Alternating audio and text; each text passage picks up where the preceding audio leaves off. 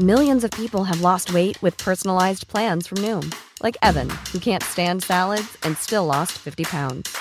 Salads, generally, for most people, are the easy button, right? For me, that wasn't an option. I never really was a salad guy. That's just not who I am. But Noom worked for me. Get your personalized plan today at Noom.com. Real Noom user compensated to provide their story. In four weeks, the typical Noom user can expect to lose one to two pounds per week. Individual results may vary.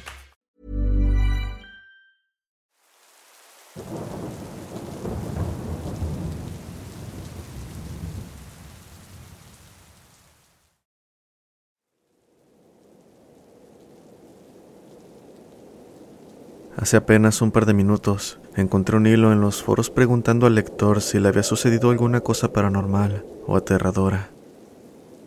Bueno, aquello me hizo pensar en esa vez que me evacuaron de la ciudad de mi infancia. Debía tener unos siete años en ese momento y puedo recordar el evento con cierta claridad, aunque la mayor parte es bastante difícil de recordar. En la ciudad de mi infancia tenía un buen amigo llamado Finny. Éramos muy cercanos casi como hermanos. Yo era hijo único, por lo que salía con él casi todos los días, si la memoria no me falla. Los recuerdos de mi infancia eran tan preciosos y la ciudad misma era tan pacífica. Estaba rodeada de bosques e incluso tenía su propia comisaría y ayuntamiento. Todo era perfecto, todo estuvo bien, hasta que hubo un mes de lluvia. Cuando digo un mes de lluvia, lo digo literalmente. Llovió todo el mes sin parar y fue un poco extraño ya que llegó sin previo aviso por parte de los meteorólogos. Era casi similar a un huracán, con fuertes vientos, truenos, relámpagos y largos periodos de lluvia. Casi salió de la nada, simplemente empezó a llover a cántaros. El cielo se volvió oscuro y sombrío, las nubes se acercaron, la lluvia cayó y no se detuvo. Con el tiempo los estanques, canales y ríos empezaron a crecer debido a las fuertes lluvias. Todas las inundaciones se produjeron en las dos primeras semanas. Recuerdo esto una noche, cuando tronaba. Estaba mirando por mi ventana cuando noté que el cielo se iluminaba con colores extraños. En algunas partes se veía naranja, verde y tonos incluso morados. Y como si tuviera algo que ver, esto hizo que la lluvia cayera más fuerte. Al final, el agua había subido tanto que nos llegaba hasta los tobillos. Seguimos yendo a la escuela porque pensaban que las inundaciones no eran gran cosa. Nos obligaron a usar impermeables, botas y también a llevar paraguas todos los días. Todos nos dimos cuenta de que había un brote de insomnio entre los niños desde que llegó la lluvia. También me resultaba difícil dormir, y esa era una de las muchas razones por las que miraba los relámpagos por la noche. De alguna manera todos nos sentíamos muy atraídos por la lluvia. La encontrábamos extrañamente reconfortante. Los relámpagos continuaron en el cielo todas las noches, hasta que finalmente se escuchó el trueno más fuerte. Al menos eso pensé. Apuesto a que despertó a toda la ciudad. Golpeó en algún lugar del bosque y luego las cosas se pusieron raras. Todas las noches oíamos ruidos extraños, voces, susurros y rasguños afuera. Se podían encontrar sumideros o madrigueras en patios, césped, jardines y bosque. El agua nos llegaba hasta la cintura y finalmente, en algún momento suspendieron las clases. Mi amigo Finn y algunos otros niños de nuestro grupo visitaban mi casa con frecuencia para jugar, a veces también a pasar la noche. Recuerdo una de esas ocasiones, cuando me desperté una noche sintiéndome atraído hacia la ventana. Estábamos en la sala de estar, y mi otro amigo, Brian, estaba mirando por la ventana por la que me sentí tentado a mirar cuando desperté. Él y otros dos niños estaban en la ventana mirando hacia afuera como intrigados. Dijeron que alguien los llamaba y los invitaba a jugar bajo la lluvia. Miramos hacia afuera, pero no vimos nada. Pasaron minutos mientras seguíamos mirando por la ventana, sintiéndonos extrañamente tentados a salir. Finalmente la lluvia azotó con más fuerza, a la vez que parecía que algo nadaba en mi patio trasero inundado. Nunca salió del agua para mostrar su identidad o qué era, Simplemente asumimos que se trataba de la lluvia que hacía patrones extraños en el agua cuando la golpeaba. La necesidad de salir persistió y comenzamos a escuchar susurros nuevamente. Por lo general iban desde ven afuera, es seguro, o ven a jugar con nosotros. La mayor parte de lo que alguien diría para convencer a un niño de que saliera de su escondite. Mas no lo hicimos, pues mi padre llegó a casa y fingimos dormir porque ya era tarde. Él era policía y en aquel entonces trabajaba duro, pero mis amigos y yo no sabíamos por qué. Recuerdo escucharlo hablar con mi madre esa noche. Dijo que los niños estaban desapareciendo uno por uno, que no habían tenido suerte para atrapar al secuestrador y que los secuestros se producían con mucha más frecuencia. Eso era cierto. Walter, Lee, Jennifer y muchos otros no se presentaron a la escuela ni a ningún tipo de lugar de reunión que visitáramos. Recuerdo su rostro tan desanimado y preocupado, casi asqueado. Recuerdo la conversación de mis padres, mientras mis amigos y yo estábamos despiertos escuchando cada detalle. No pudimos encontrar ni un solo rastro. Algunos incluso lo sacaron de sus casas y no había signos de entrada forzada dijo mientras mi madre se sentaba a su lado tratando de consolarlo. Siguieron otras conversaciones, pero nada relevante a lo que estaba sucediendo en ese momento, hasta que finalmente se fueron a la cama. Sin embargo, antes de hacerlo, se aseguraron de cerrar todas las puertas y cortinas. Por nuestra parte, mis amigos y yo nos quedamos despiertos, hablando de lo que acabábamos de escuchar, e inventamos nuestras propias pequeñas ideas sobre lo que estaba pasando pero demasiado infantiles. De vez en cuando los susurros regresaban y nos despertaban. A veces incluso algo arañaba las paredes y ventanas. No nos atrevimos a abrir las cortinas y ver quién era. Después de todo, ¿quién podría culparnos? Había un loco suelto que secuestraba niños. Estos acontecimientos se prolongaron durante semanas y los secuestros no hicieron más que empeorar. Las casas se encontraban vacías por la mañana y a veces algunos niños se negaban a salir, demasiado traumatizados para hablar. El pueblo quedó mortificado y finalmente se convocó una asamblea municipal. Algunos de mis amigos también habían desaparecido. Los únicos que quedaban eran Finney y Dalton. Viendo a mi madre hablar con los padres de uno de mis amigos desaparecidos, recuerdo haber preguntado de qué hablaban, pero mi madre evitaba decírmelo. Solo mencionaba cosas muy aburridas de las que hablan los adultos, hijo. O eres demasiado joven y no lo entenderías. Además, probablemente te quedarás dormido. Es bastante largo, cariño. Recuerdo la noche anterior a la evacuación, exactamente un día antes de que terminara el mes. Vivo al lado de Dalton y fue la noche en que los vi irse. Las luces ni siquiera se encendieron, simplemente salieron de casa dejando todo atrás. No se molestaron en cerrar la puerta, no se molestaron en hacer las maletas y no se molestaron en cambiarse de ropa. Salieron por la puerta principal y se adentraron en el bosque. Supuse que estaban tomando un atajo, pero aún así lo encontré bastante extraño. Lloviznaba un poco cuando se fueron y la lluvia comenzaba a mainar. Empecé a oír susurros otra vez, solo que mucho más fuertes. Miré por mi ventana, divisando las calles inundadas. Vi patrones extraños en el agua nuevamente, como si estuvieran arrastrando con una cuerda un objeto pesado bajo el agua.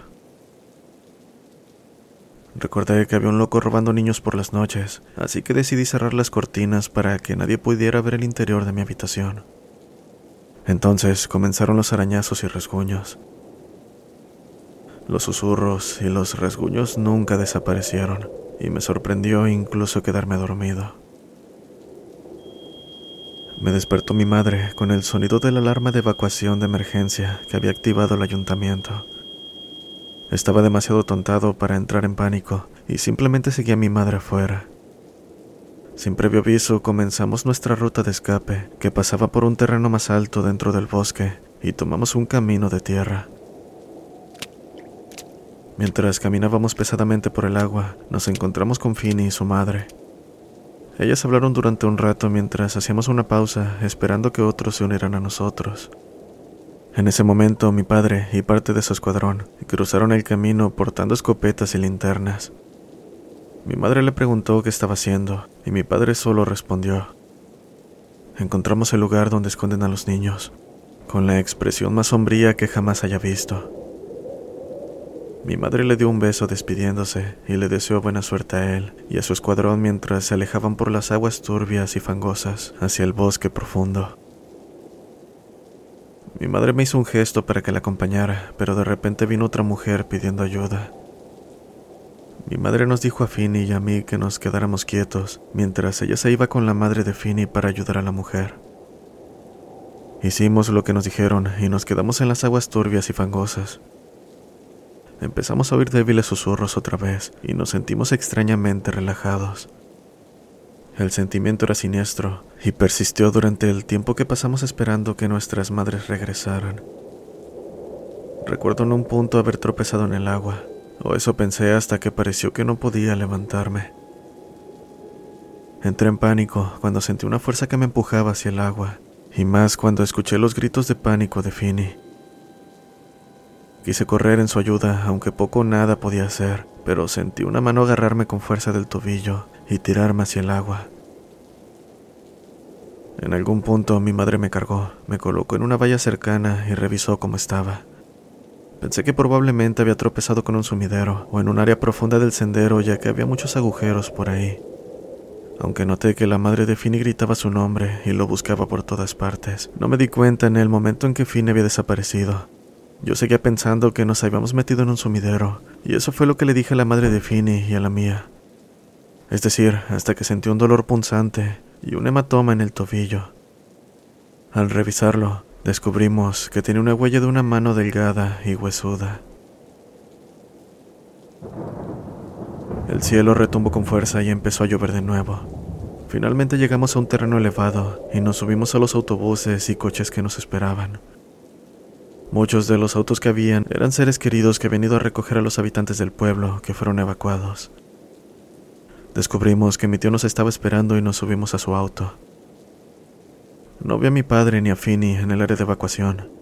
De hecho, nunca volví a ver a mi padre ni a su escuadrón.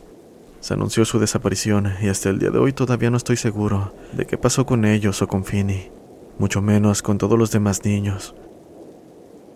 De una cosa estoy seguro, había algo en el agua.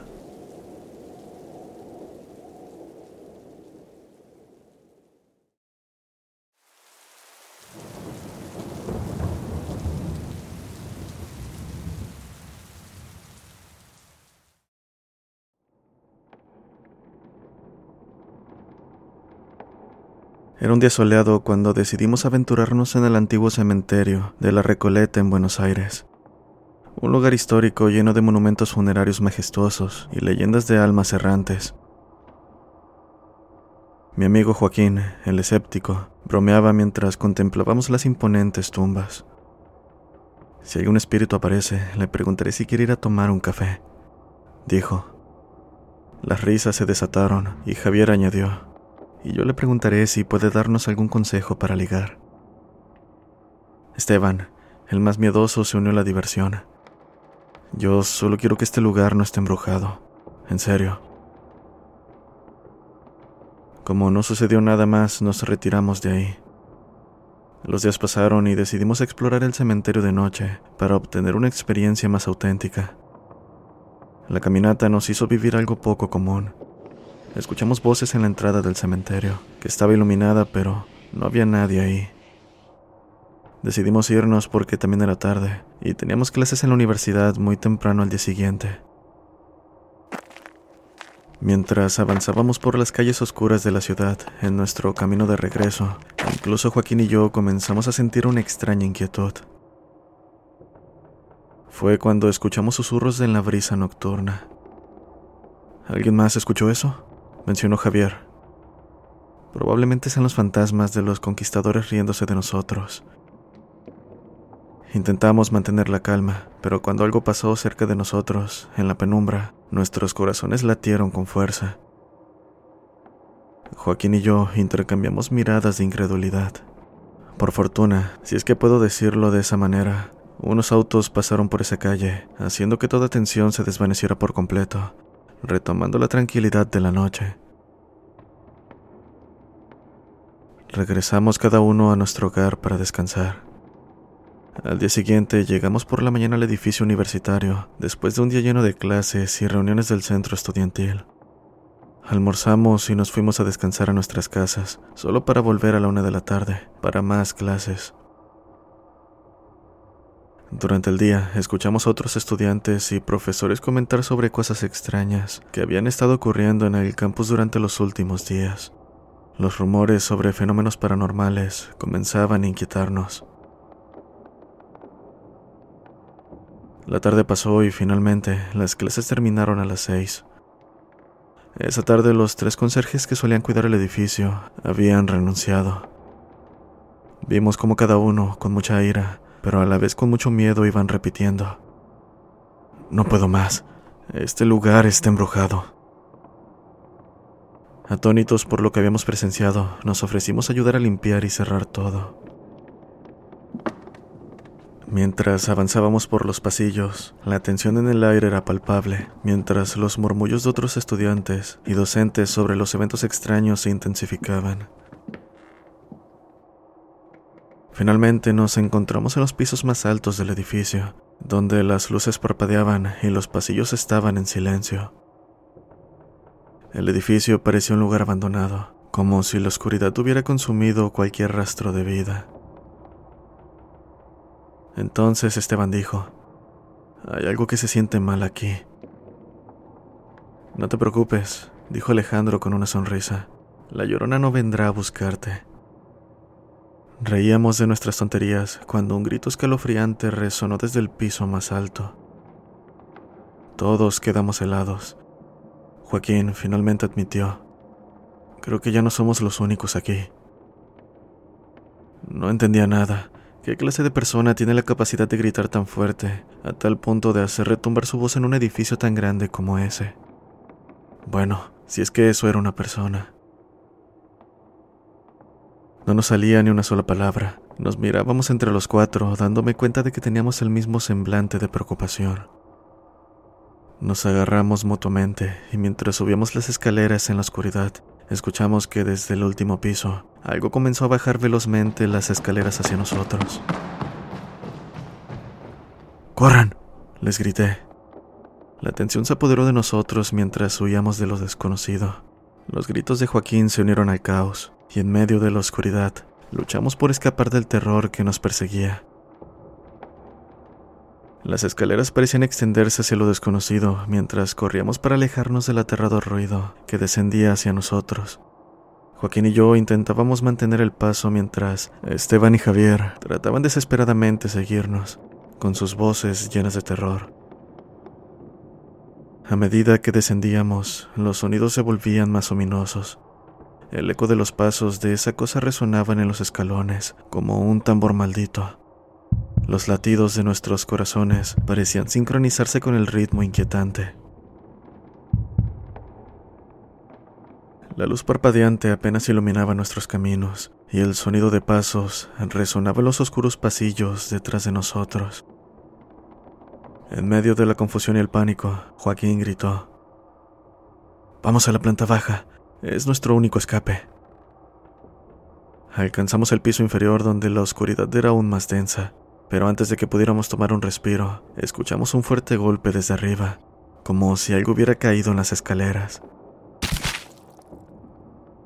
Volvimos a correr. Javier jadeaba mientras exclamaba, Esperen, algo no está bien. ¿Qué diablos está pasando aquí? No lo sé, pero debemos encontrar una salida, respondió Alejandro. La cosa seguía persiguiéndonos implacablemente. Cada vez que mirábamos hacia atrás, parecía más cerca. Una sombra indescriptible que se retorcía en la oscuridad y sus ojos brillando con un color maldito. Después de lo que pareció una eternidad, encontramos la puerta principal del edificio. Salimos a la noche helada, tratando de recuperar el aliento. Miramos hacia atrás, pero no había señales de lo que nos había perseguido. ¿Qué demonios era eso? Joaquín, a pesar de su escepticismo previo, estaba pálido y tembloroso. No tengo ni la menor idea, pero eso no era normal. La experiencia nos dejó a todos atónitos y temerosos mientras caminábamos hacia nuestras casas en la oscuridad. Habíamos sobrevivido a algo que desafiaba toda explicación, y las historias de terror se habían vuelto una realidad para nosotros. Cuando estábamos discutiendo para ver si llamábamos a la policía o no, volvimos a escuchar el mismo grito en el último piso del edificio. El miedo nuevamente se hizo presente y nos alejamos corriendo a toda prisa de ese maldito lugar. A medida que nos alejábamos, el silencio reinaba en nuestras conversaciones, Habíamos escapado de algo que no podíamos comprender. Nuestras mentes estaban llenas de preguntas y miedos indescriptibles.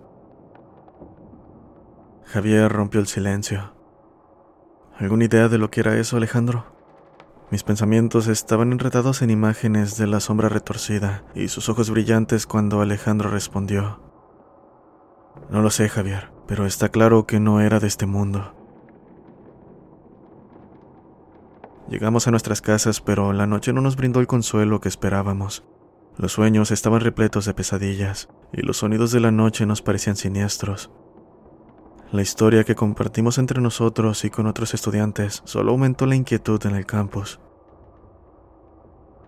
Con el tiempo nuestros caminos se separaron y aunque buscamos respuestas, nunca pudimos comprender completamente lo que había ocurrido en aquel edificio universitario esa noche. La experiencia nos cambió de maneras que no podíamos explicar, y nuestras risas y bromas sobre el lugar histórico ya no podían ocultar la verdad. Habíamos presenciado algo verdaderamente aterrador.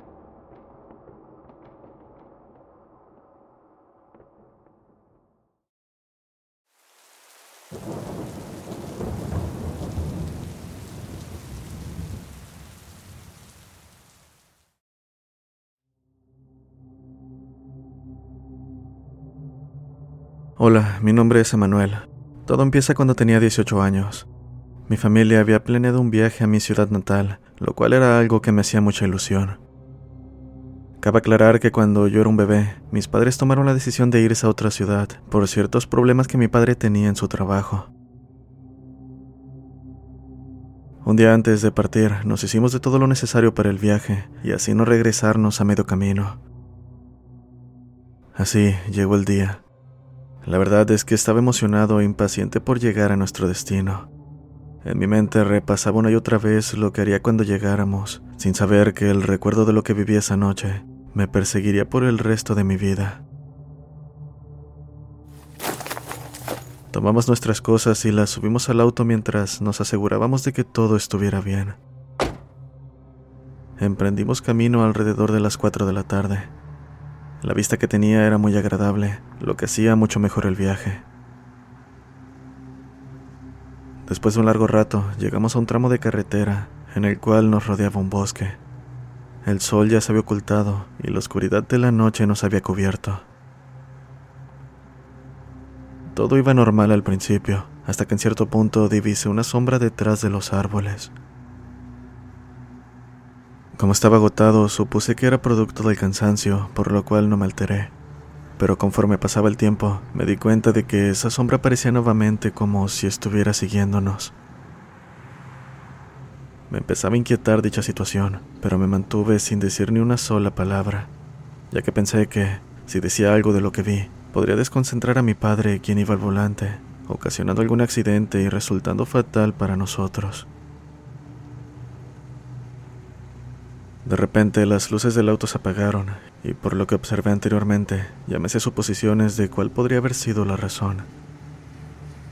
Adicional a esto, al parecer éramos solo nosotros en esa carretera, porque no había señal de ningún auto. Esto, en el peor de los casos, dificultaba pedir ayuda a otro conductor.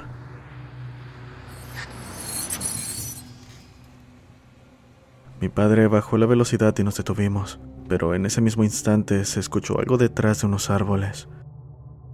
Eran voces, pero no lograba entender lo que decían. Al escuchar aquello, mi padre intentó arrancar el auto, pero para nuestra mala suerte no quería encender. Siguió intentándolo, pero cada intento parecía ser en vano. Acto seguido, en medio de nuestra desesperación, hubo un largo y abrumador silencio. No se escuchaba absolutamente nada, pero el silencio venía acompañado por un ambiente frío. Algo andaba muy mal. Me puse cada vez más nervioso y no era el único, pues mi madre se encontraba igual. Por otro lado, mi padre trataba de mantener la calma, misma que duró hasta que mi madre dijo asustada mientras señalaba con su dedo. ¿Y ese hombre? Mi padre volteó y se quedó hipnotizado viendo lo que se encontraba allá afuera. A pesar del miedo, dirigí mis ojos a donde mi madre señaló, y fue ahí cuando lo vi. Aproximadamente a 15 metros de nosotros se encontraba un extraño hombre con características fuera de lo humano.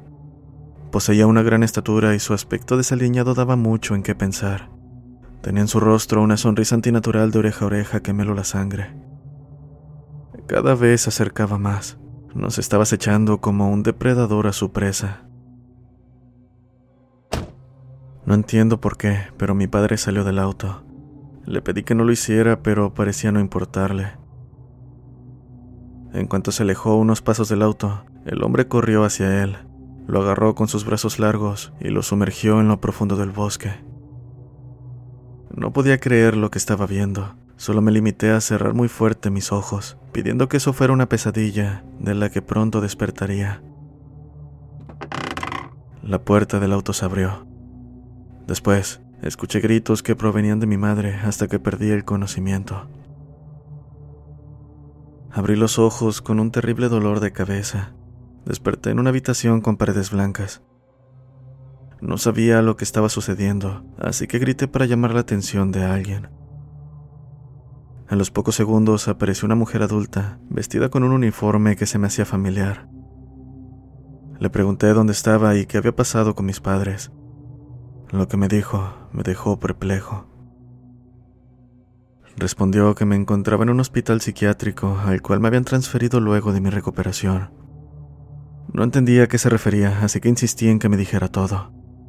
Entonces me reveló que mis padres habían sido encontrados sin vida detrás de unos árboles en un bosque al lado de la carretera. También que me habían encontrado cerca del lugar, inconsciente, con cortes en varias partes del cuerpo y que había sufrido un fuerte trauma por la muerte de mis padres siendo esa la razón por la que me encontraba en ese hospital y por la cual no recordaba nada. Fue en ese momento en que todos los recuerdos volvieron y un solo pensamiento invadió mi mente. No había ocultado bien los cuerpos.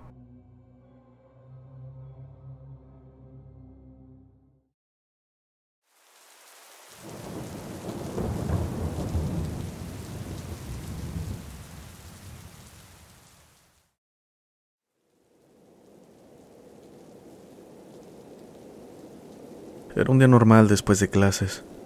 Habíamos salido temprano de la escuela porque era viernes, así que para aprovechar la tarde y la juventud, mi grupo de tres amigos, Christopher, Jesús, Nicolás y yo, fuimos a visitar a la novia de Christopher, quien vivía a unas cuadras de la escuela. La tarde transcurrió sin mayor novedad. Solo éramos cuatro chicos, conversando de cosas simples en ese momento de nuestra vida. Las horas pasaron y llegó el momento en que empezó a oscurecer. Christopher nos dijo, ya chicos, yo me quedo aquí, nos vemos otro día. Por su parte, su novia también se despidió y nos dijo, que les vaya bien y que no se les haga tarde. Mientras caminábamos, Jesús sacó de su mochila un par de bebidas que para nuestra edad era ilegal comprar y me dijo, podemos ir a la plaza que está más allá, un rato para beberlas. Yo sentí con la cabeza mientras le quitaba una de las manos y comenzaba a beber en lo que llegábamos a la plaza. Nos sentamos en una banca y comenzamos a comer unas golosinas que mi amigo traía. Al cabo de unos 20 minutos aproximadamente, comenzó a hacer bastante frío. A la par que la autopista que estaba cerca se veía normalmente desolada. En ese instante me di cuenta de que, a espalda de mi amigo, creí divisar una sombra o alguien pasando unos 10 metros de nosotros. En un principio no le di importancia. Seguimos hablando y bebiendo como si nada, creyendo que había sido mi imaginación. Estábamos riendo como dos adolescentes borrachos cuando a lo lejos divisamos a una mujer. venía acercándose a nosotros, caminando por la calle que estaba medio iluminada a esa hora de la tarde-noche. Comencé a prestarle más atención conforme se acercaba. Parecía caminar lentamente, cabizbaja y con el cabello suelto. No logré ver su rostro hasta que pasó frente a nosotros a unos tres metros de distancia. Ni siquiera nos miró, pasó de largo sin cambiar su semblante. En ese momento, mi amigo Jesús también lo vio pasar y me dijo, ¿Viste a esa mujer? ¿Te diste cuenta de que no tenía pies? Por favor, estás bromeando, le dije un poco nervioso. Compartimos miradas de incredulidad por unos segundos, hasta que nos paramos de la banca, recogimos nuestras cosas y nos preparamos para irnos. Un par de pasos adelante, un escalofrío me recorrió la espalda, mientras una mano se posaba en mi hombro y una voz me decía, Muchachos, ¿han visto una niña de vestido rojo que andaba por aquí? Su nombre es Daniela. Me di vuelta quedando petrificado al verle la cara a esa cosa que estaba parada detrás de mí. Tenía el pelo todo despeinado, la cara totalmente pálida, y lo más raro eran sus ojos, los cuales parecían no mirar a ningún lado en específico, con un color de pupila gris. No hemos visto a nadie, gritó mi amigo, pero si la vemos le diremos que la están buscando. La mujer se giró lentamente y se fue, mientras yo continuaba sin poder reaccionar. La figura se perdió a lo lejos entre los árboles, hasta que el alma me volvió al cuerpo. Giré hacia mi amigo, quien con lágrimas en los ojos me dijo, Mira la gruta que está en ese lado. Allí está la foto de una niña de vestido rojo y su madre. Dice que fallecieron hace dos años. Tomamos nuestras mochilas y salimos a toda prisa mientras, a lo lejos, escuchábamos un llanto que cada vez se hacía más fuerte. Cruzamos dos cuadras corriendo hasta que vimos un colectivo pasar, en el que sin dudar se subió mi amigo.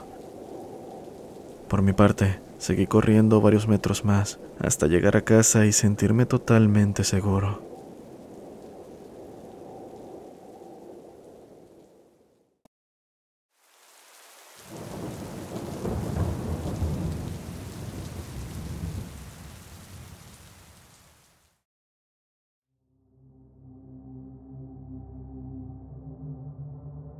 Aquí en Nicaragua hay historias de brujas que se transforman en animales para espantar a los hombres.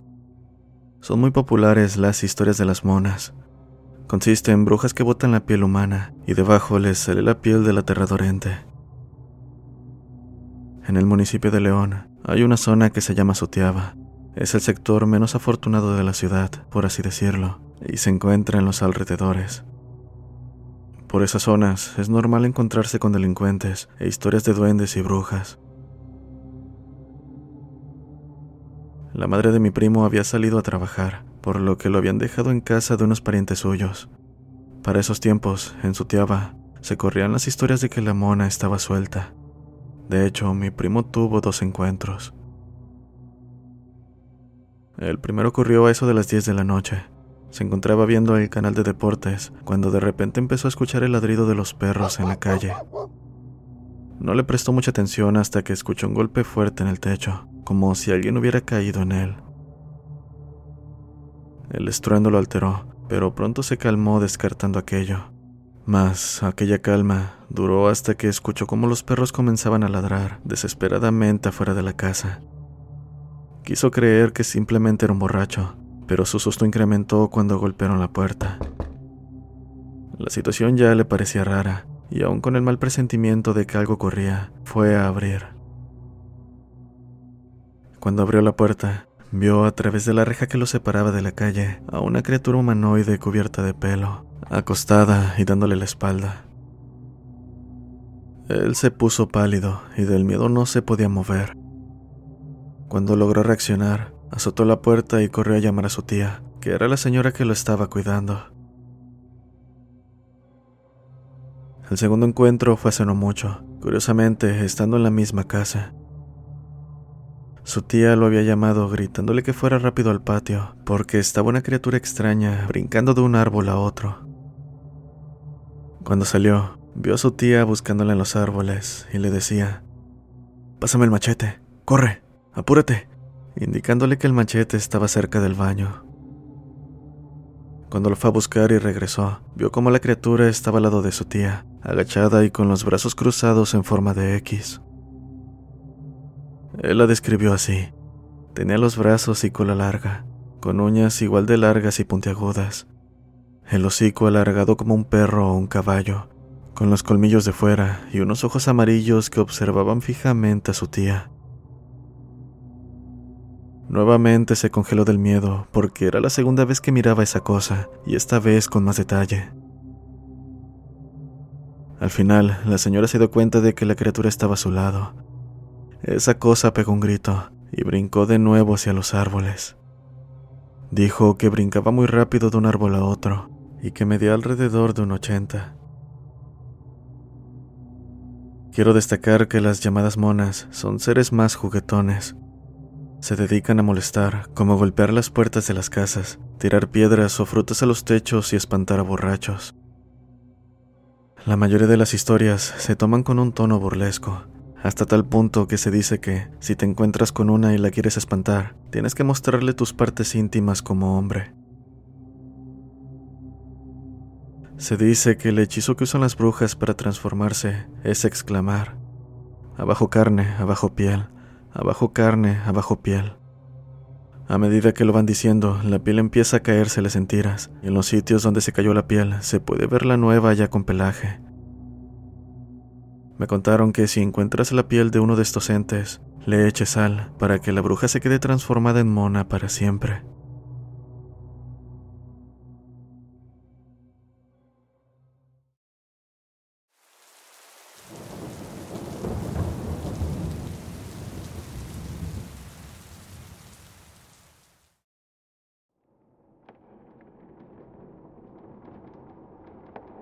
Hola comunidad, soy Ricardo Aguilar, oriundo de San Luis Potosí. Tengo 17 años. Hey, I'm Ryan Reynolds. At Mint Mobile, we like to do the opposite of what Big Wireless does. They charge you a lot, we charge you a little. So naturally, when they announced they'd be raising their prices due to inflation, we decided to deflate our prices due to not hating you. That's right. We're cutting the price of Mint Unlimited from $30 a month to just $15 a month. Give it a try at mintmobile.com slash switch. $45 upfront for three months plus taxes and fees. Promo rate for new customers for limited time. Unlimited more than 40 gigabytes per month. Slows. Full terms at mintmobile.com. Hiring for your small business? If you're not looking for professionals on LinkedIn, you're looking in the wrong place. That's like looking for your car keys in a fish tank. LinkedIn helps you hire professionals you can't find anywhere else, even those who aren't actively searching for a new job but might be open to the perfect role. In a given month, over 70% of LinkedIn users don't even visit other leading job sites. So start looking in the right place. With LinkedIn, you can hire professionals like a professional. Post your free job on linkedin.com slash people today. Y ya desde hace tiempo sigo este canal. Nunca me había animado a contar mi historia, pero el ver cómo se sinceran todos aquí me dio el suficiente coraje para contarles la historia que hasta la fecha deja perpleja a toda mi familia. Está contada desde la perspectiva de mi madre. Esto comienza desde el año 2008, cuando tenía dos años. Mi madre cuenta que yo jugaba solo en mi cuarto. Cabe aclarar que vivía solo con mis padres, sin hermanos ni nadie cercano a mi edad para jugar. Mi madre tenía una empresa de paquetería y mi padre trabajaba en la zona industrial. Ella empezó a notar de pronto que platicaba con alguien por horas durante las tardes. Jugaba y jugaba y no me cansaba.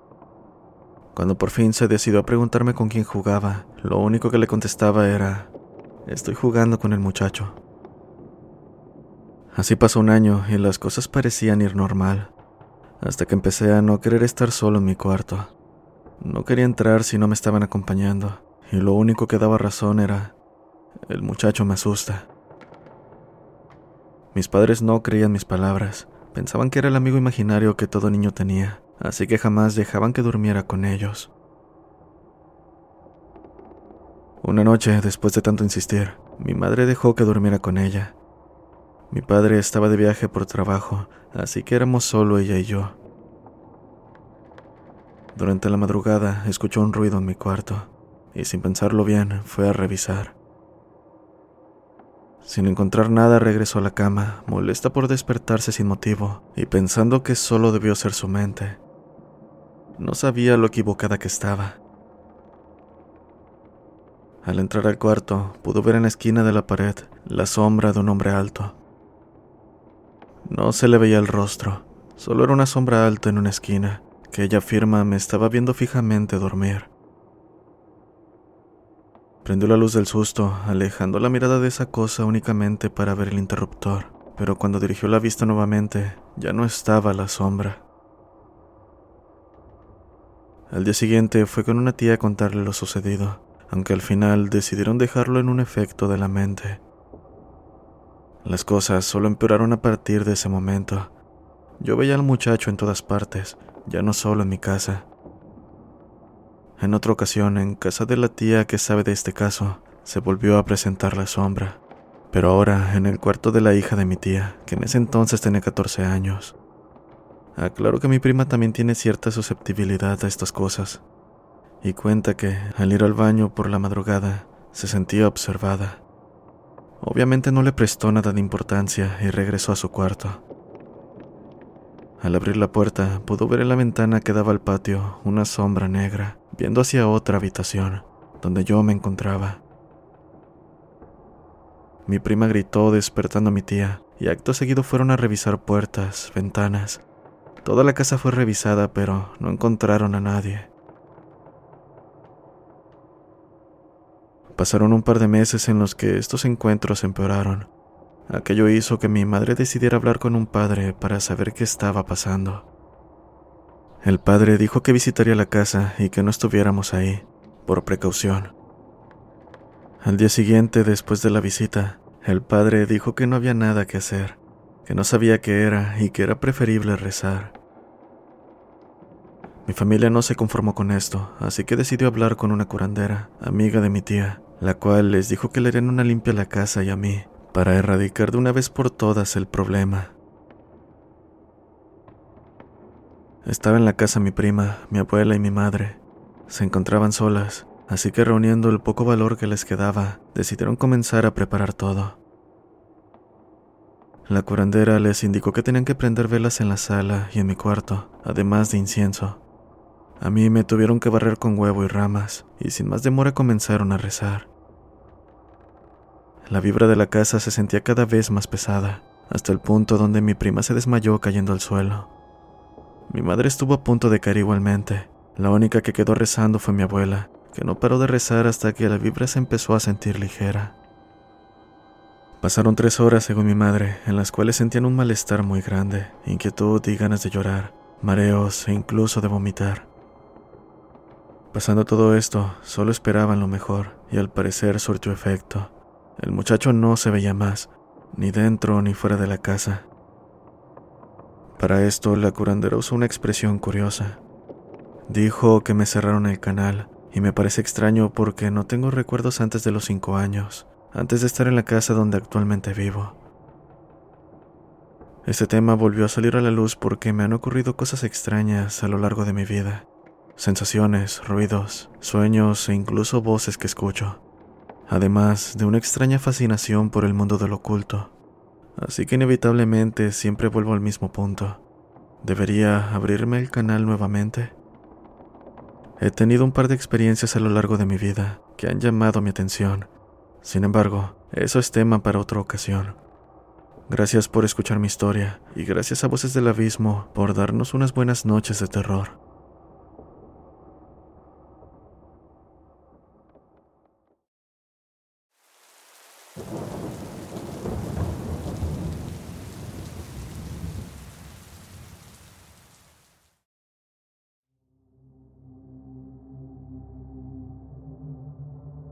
Te sigo desde diciembre del 2021 y mis favoritas son las de Skinwalkers. Bueno, tengo una historia aterradora, aunque no es de esas. La llamo el jinete de la sierra. Verás, soy de un pueblo de Guanajuato llamado Dolores Hidalgo. Mi pasión son las motocicletas. Desde los 17 años tuve mi primera moto y hasta la fecha sigo esa pasión. Siempre salgo a rodar con amigos, ya sea los fines de semana, semanas de puente o eventos de bikers. Cualquier pretexto es bueno para salir a rodar. Hasta aquel día, el 18 de febrero del 2019, cuando tuve una experiencia aterradora con aquel ser. En Silao había un evento de moteros donde iba a haber música de rock y convivencia con diferentes clubes de bikers. A decir verdad, la pasamos bien, pero cuando me encontraba regresando después de finalizar el evento, sabía que no la tendría fácil, pues ya eran las 10 de la noche y tenía que regresar por la Sierra de Santa Rosa de Lima.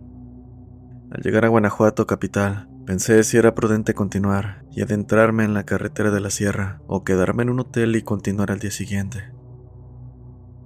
En este punto eran las 11 de la noche y tomé la imprudente decisión de continuar. Después de todo, solo era una hora. Así empecé poco a poco a adentrarme en la oscura carretera de la sierra.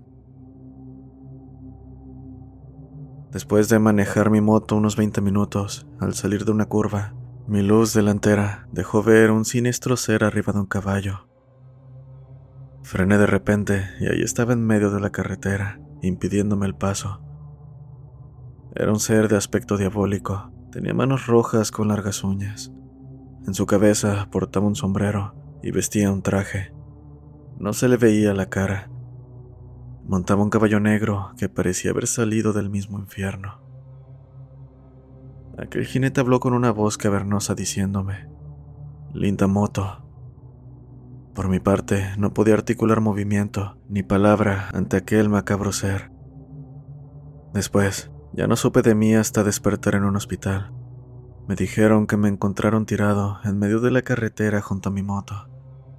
Esa fue su versión, pero no había olvidado lo que en verdad pasó. Aquel ser tan monstruoso, el jinete del caballo negro, Después de esa experiencia adelgacé mucho y sentía mucho frío a pesar de estar en pleno verano.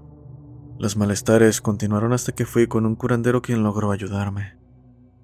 Ahora estoy tranquilo, pero jamás olvidaré mi encuentro con aquella cosa y la idea de que otros horrores esperan en la oscuridad de los caminos desolados.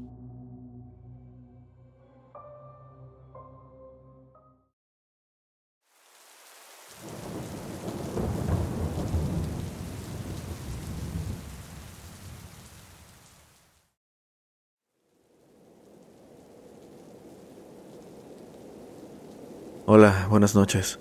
Esto que voy a contar me pasó hace algunos años, cuando tenía 19.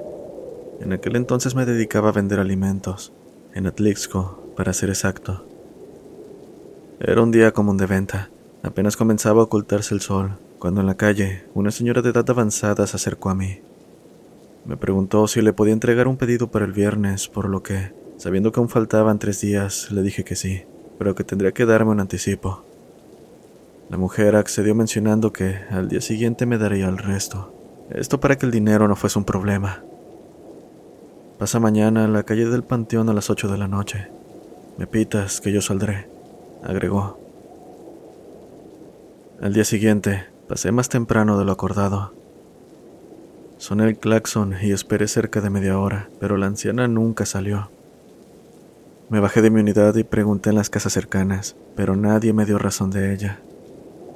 Regresando a mi unidad, me puse a pensar que ella me pidió que sonara el claxon en la entrada del panteón. Sentí un frío recorrer mi cuerpo y sin pensarlo dos veces salí de ahí. Al llegar el día de la entrega, terminada mi venta y sin haber tenido razón de la anciana, tomé el camino habitual para volver a casa. Mientras transitaba las oscuras calles, a lo lejos pude ver entre los arbustos una sombra que captó mi atención. En ese momento, un mal presagio en forma de escalofrío envolvió mi cuerpo, seguido por una sombra que cubrió mi rostro. Lo último que sentí fue el impacto y el giro de la unidad.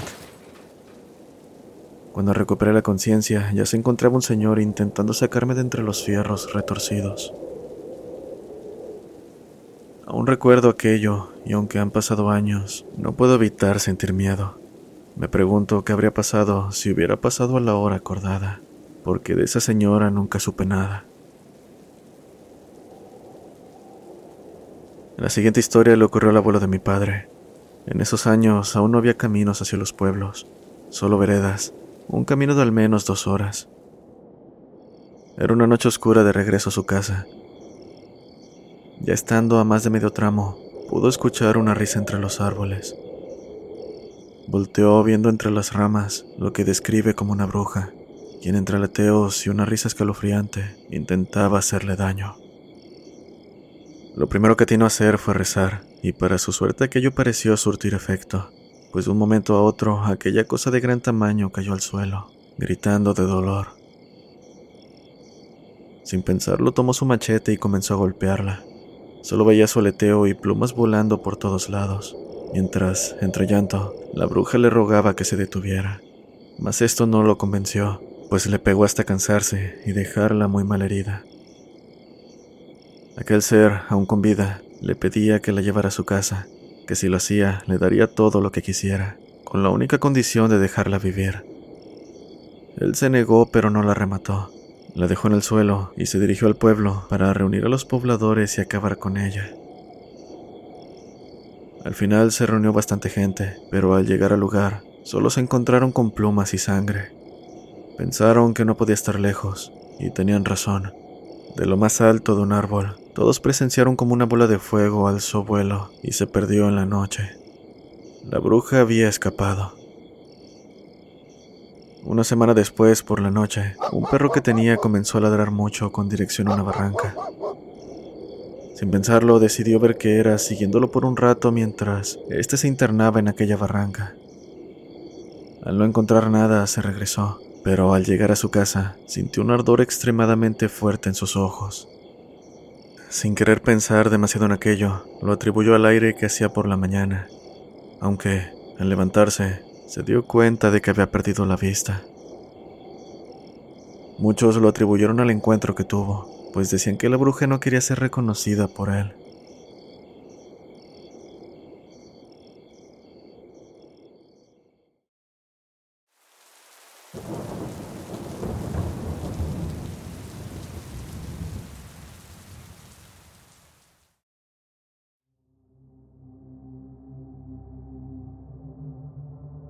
Quizás por el título puede sonar confuso o hasta chistoso. En los estados del sur de México, cucha es una forma de referirse a los cerdos, y cucha es su contraparte femenina. Esta leyenda urbana es conocida mayormente en los estados de Michoacán, Guerrero y Oaxaca, al sur de México. Cuando yo era pequeño, de nueve años aproximadamente, me juntaba con los chicos de mi cuadra a jugar en la calle hasta ya muy entrada la noche. La madre de uno de mis amigos varias veces nos sentaba todos afuera de su casa y se ponía a contarnos historias de terror. Desde luego, todos estábamos atentos a cada una de sus historias, pues a todos nos encantaba el tema. Cierto día se dispuso a contarnos un relato sobre su pueblo, mucho antes de irse a vivir a Acapulco. Era ya muy noche, comenzó, y yo no podía dormir. Eran aproximadamente las 3 de la mañana cuando escuché un ruido que venía de la calle. Por fuera de la casa todo el pueblo era terracería, por lo que lo único que se podía escuchar de esa manera tan estrepitosa eran las llantas de algún carro. Aún así, a esa hora nadie andaba afuera, y eso no eran llantas, era un taconeo, pero de algo muy pesado para oírse tan fuerte. Al no aguantar la curiosidad, me asomé por la ventana para ver de qué se trataba. Me quedé bastante sorprendida, asustada y al mismo tiempo incrédula de lo que veía en mis ojos. Lo que provocaba tal ruido no era nada menos que una cerda enorme, como de tres metros, caminando sobre sus dos patas. Pero lo más extraño de la situación, y lo que captó mi atención, era que en las pezuñas llevaba puesto calzado, una especie de zapatillas de madera, semejantes a las que usan los orientales. No supe qué pensar ni cómo reaccionar.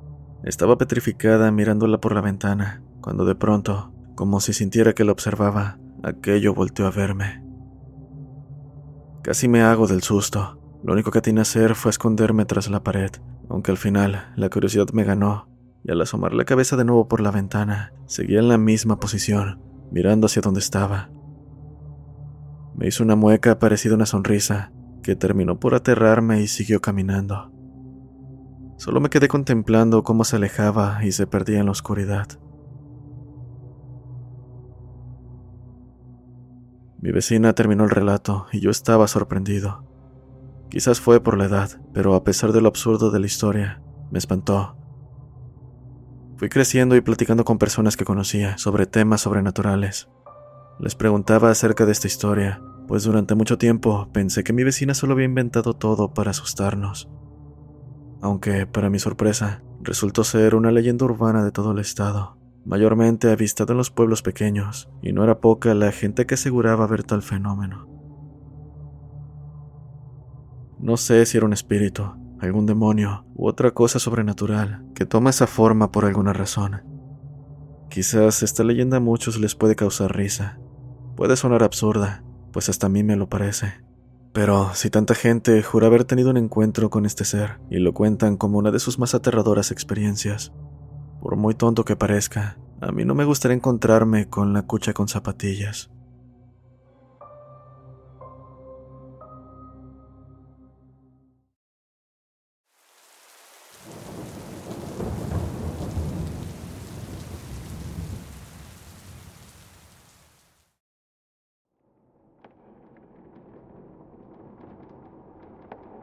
Buenas noches, comunidad de Voces del Abismo. Mi nombre es Jonathan, tengo 21 años y soy de un pueblo pequeño llamado Palizada, de una comunidad llamada Villa Victoria, en el Estado de México. El relato que les contaré nos sucedió a mí y a mi novia hace aproximadamente tres años. En aquellas fechas de mayo se celebraba la fiesta en Villa Victoria. Esa vez recuerdo que estarían los huracanes del norte, por lo que ni yo ni mis amigos podíamos faltar. Cuando esto ocurrió, yo estaba molesto con mi novia por una tontería que habíamos cometido ambos, por lo que decidí ir únicamente con mis amigos. Así llegó el día y todos nos reunimos en el centro de Villa Victoria. Comenzamos a beber un poco antes del baile, para ambientarnos un poco. Mientras estaba sentado bebiendo y platicando, se apareció Andrea, mi novia, pidiéndome hablar, que ella aún me quería y cosas así. Siguió siendo insistente hasta que finalmente nos fuimos dejándola atrás. Al paso de dos horas, el baile llegó a su fin, mas nosotros aún queríamos continuar platicando, así que nos quedamos otras dos horas bebiendo cerca y nuevamente se apareció Andrea. La mayoría de mis amigos ya estaban borrachos, algunos incluso vomitando. Yo, por mi parte, pagué mi cuenta y me fui de ahí con Andrea siguiéndome. Decidí caminar de regreso a Pelizada, ya que me llevaría un buen rato hacerlo, y supuse que aquello era suficiente para que Andrea dejara de seguirme. Desgraciadamente, después de unos 15 o 20 minutos, Andrea aún venía detrás de mí, llorando e insultándome. Yo trataba de ignorarla, pero era imposible. Incluso comenzó a aventarme piedras, lo que me enfadó tanto que terminé diciéndole algunas verdades que le hicieron sentir mal. Ella se quedó sentada en una piedra que estaba al lado de la carretera, mientras yo continuaba mi camino. Al avanzar unos metros, Andrea soltó un grito desgarrador. Volté percatándome de que corría hacia mí, diciéndome que allá había alguien. La ignoré pensando que aún seguía con su drama, pero luego soltó otro grito. Y cuando terminó, otro grito, muy diferente, resonó. En ese momento volví para ver qué sucedía. Nuevamente, Andrea me dijo que había algo atrás. Me quedé mirando hacia un callejón que me señalaba, logrando divisar a alguien moviéndose de un lado a otro, como si estuviera caminando en círculos. Me acerqué un poco más, notando que era una mujer con vestido blanco y cabello suelto muy largo. En ese momento no pensaba que fuera algo paranormal, pero lo que me hizo verlo así fue como, mientras esa mujer caminaba en círculos, no parecía usar sus pies, más bien parecía estar flotando. Me quedé en shock viendo aquello, mientras Andrea me pedía gritos que nos fuéramos. En el momento en que aquella mujer dejó de caminar en círculos, se dirigió hacia mí emitiendo un grito aterrador. No parecía el de una mujer, era más bien como el de un cuervo combinado con el de un cerdo. También logré verle la cara, que era espantosa, pues su carne parecía estar cayéndose, además de estar sucia y llena de sangre. El miedo me impidió moverme, completamente en estado de shock. De no ser por Andrea, que me tomó de la mano y me jaló, seguro aquello me habría alcanzado. Corrimos lo más que pudimos mientras aún oíamos esos aterradores gritos. Después de correr por un buen rato, nos detuvimos en un Conalep para tomar aire. Volté, viendo con alivio que aquello dejó de seguirnos. Cabe mencionar que ese tramo de carretera es completamente recto, por unos dos kilómetros aproximadamente. Conecta Villa Victoria con un pequeño pueblo llamado San Pedro del Rincón. En ese lugar hay una curva en la cual se encuentra el Conalep donde estábamos nosotros.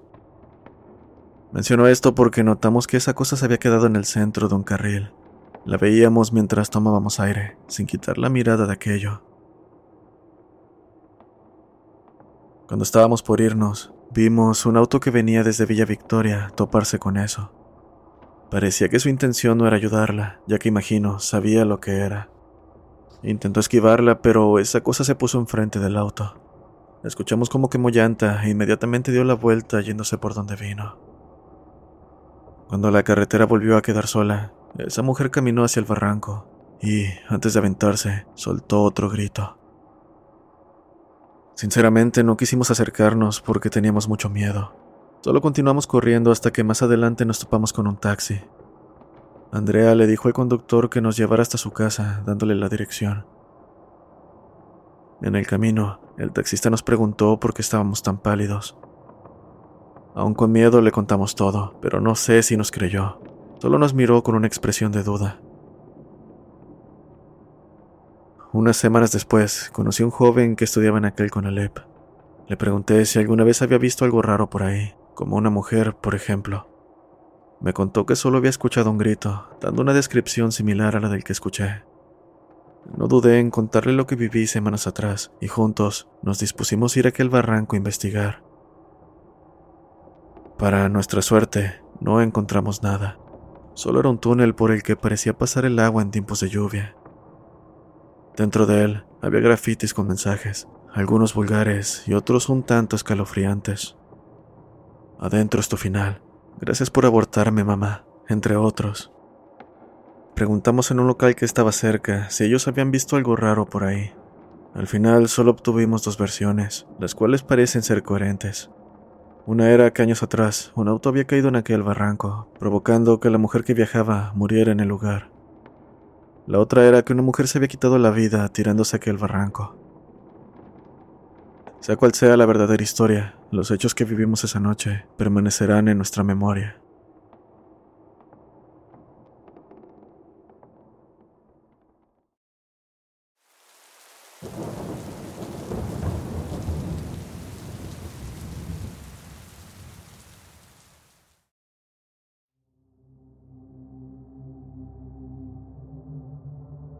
Hola, soy Wilmer. Hace unos días envié una historia que me pasó en mi trabajo y agradezco por darla a conocer en tu canal. Por lo mismo, me he animado a contar otra que me pasó ya hace varios años, cuando apenas tenía 15.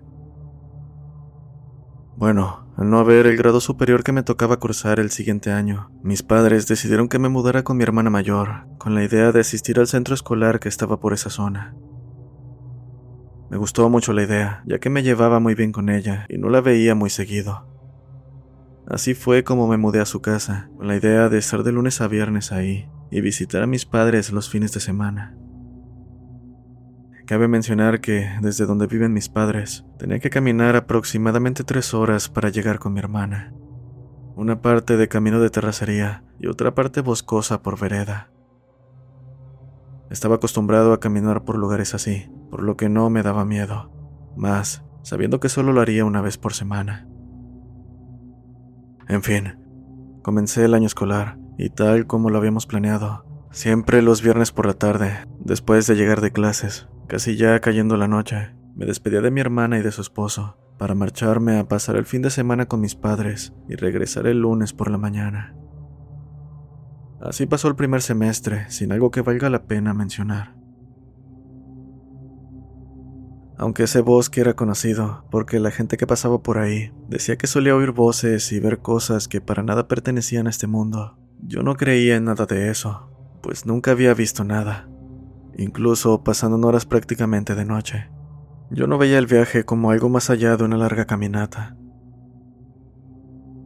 Ocurrió en uno de esos viernes que llegaba apurado a casa de mi hermana, ya con ganas de ver a mis padres. Sin entretenerme tanto, me despedí de ella y emprendí mi camino. Al paso de una hora, estando en el bosque, vi a un hombre caminar en dirección opuesta a mí. Cuando estuvimos cerca, me percaté de que era un señor conocido y muy amigo de la familia, quien, tenía entendido, había estado muy enfermo días atrás. Vivía a un par de kilómetros de nuestra casa. Muchacho, ¿ya vas a ver a tus padres? me dijo. Hola, buenas tardes, don Toño, le respondí. Así le llamábamos de cariño a don Antonio. Sí, ya a verlos, continué. ¿Y usted? ¿A dónde se dirige estas horas? Pues fíjate muchacho, que se me antojaron unos cangrejos y dicen que en el río de acá abajo hay muchos más por la noche, respondió. Y en efecto, por ese bosque cruzaba dicho río, donde había muchos. Bueno muchacho, ya no te entretengo más. No vayas a llegar muy tarde a tu casa. Cuídate y salúdame a tus padres, me dijo mientras ponía su mano en mi hombro. Sentí su mano demasiado fría, pero en su momento no presté atención al detalle. Solo me limité a decir, Está bien, don Toño, me alegro de que ya esté mejor. Estoy mejor que nunca, dijo mientras seguía su camino. Por mi parte hice lo mismo. Al llegar a casa de mis padres, mi viejita, como siempre, ya me esperaba con un abrazo y una rica cena. Ven a cenar, mijo, me dijo, en eso estaba cuando escuché a mis hermanos murmurando sobre ir a un velorio al caserío. Uno de ellos se acercó a saludarme, al tiempo que me preguntaba si yo no iba a ir a la vela, pues todos asistirían. ¿Quién falleció? pregunté. Me quedé helado cuando me respondió. Murió don Toño hoy por la madrugada. Notando que mi semblante cambió, mi hermano preguntó, ¿Qué te pasa? Estás pálido. En este punto ni siquiera podía responder. Todos se acercaron al oír a mi hermano decir, ¿Qué te pasa? Oye, ¿estás bien? Cuando por fin logré calmarme, les dije que había visto y hablado con don Toño apenas un par de horas atrás. No digas locuras, con eso no se juega, dijeron. Mejor dinos si vas a ir al velorio o no. A pesar de mi estado acepté ir. Quería comprobar yo mismo que era cierto. Al llegar, lo primero que hice fue ir a ver el ataúd, y ahí estaba don Toño, con la misma ropa que lo había visto hace solo un par de horas. Platicó conmigo y se le veía bien, pero la verdad era que ya tenía más de 12 horas de fallecido. No sé cómo explicarlo. Se me eriza la piel cada que recuerdo que hablé con un muerto.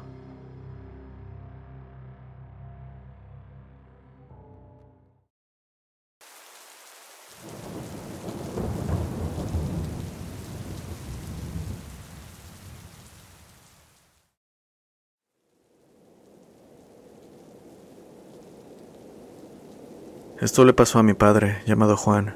Lo contaré tal cual como lo relató. En cierta ocasión decidió emprender un viaje nocturno por una solitaria carretera. La noche era oscura y la niebla envolvía el paisaje, creando una atmósfera inquietante. A medida que avanzaba, comenzó a sentir una extraña sensación de que algo no estaba bien, y fue al cabo de unos cuantos metros que su radio comenzó a emitir un ruido estático, a la par de que las luces del tablero parpadeaban. Se sintió intranquilo, siendo consciente de que aquello no era normal, pero decidió seguir adelante. A medida que avanzaba, notó una figura borrosa en el espejo retrovisor. Se giró rápidamente, pero no había nada ahí. Sin duda algo raro ocurría, y la tensión aumentaba a medida que la carretera se volvía más estrecha y más sinuosa. En este punto, y sin previo aviso, un auto apareció detrás de él siguiéndolo de cerca. Dice que pudo ver a través del retrovisor la mirada siniestra del conductor que parecía estarle dando persecución. Mi padre aceleró tratando de escapar, pero el auto misterioso seguía persiguiéndolo sin señal de detenerse. Desesperado, decidió tomar un desvío en un camino rural, pero el auto misterioso lo siguió sin vacilar. La tensión alcanzó su punto máximo cuando el auto desconocido comenzó a chocar su vehículo, intentando sacarlo del camino. En un último intento por escapar, mi padre aceleró sabiendo que su vida dependía de ello, hasta que llegó a un pequeño pueblo donde buscó ayuda en la estación de policía local, explicando lo que había sucedido. Los oficiales salieron en busca del sospechoso, pero no encontraron rastro alguno. Aunque nunca supo quién estaba detrás del volante de aquel auto, mi padre supo que aquello pudo tratarse de una advertencia sobre tomar a la ligera salir a carretera a altas horas de la noche. Es algo que recuerda y cada que puede comparte conmigo.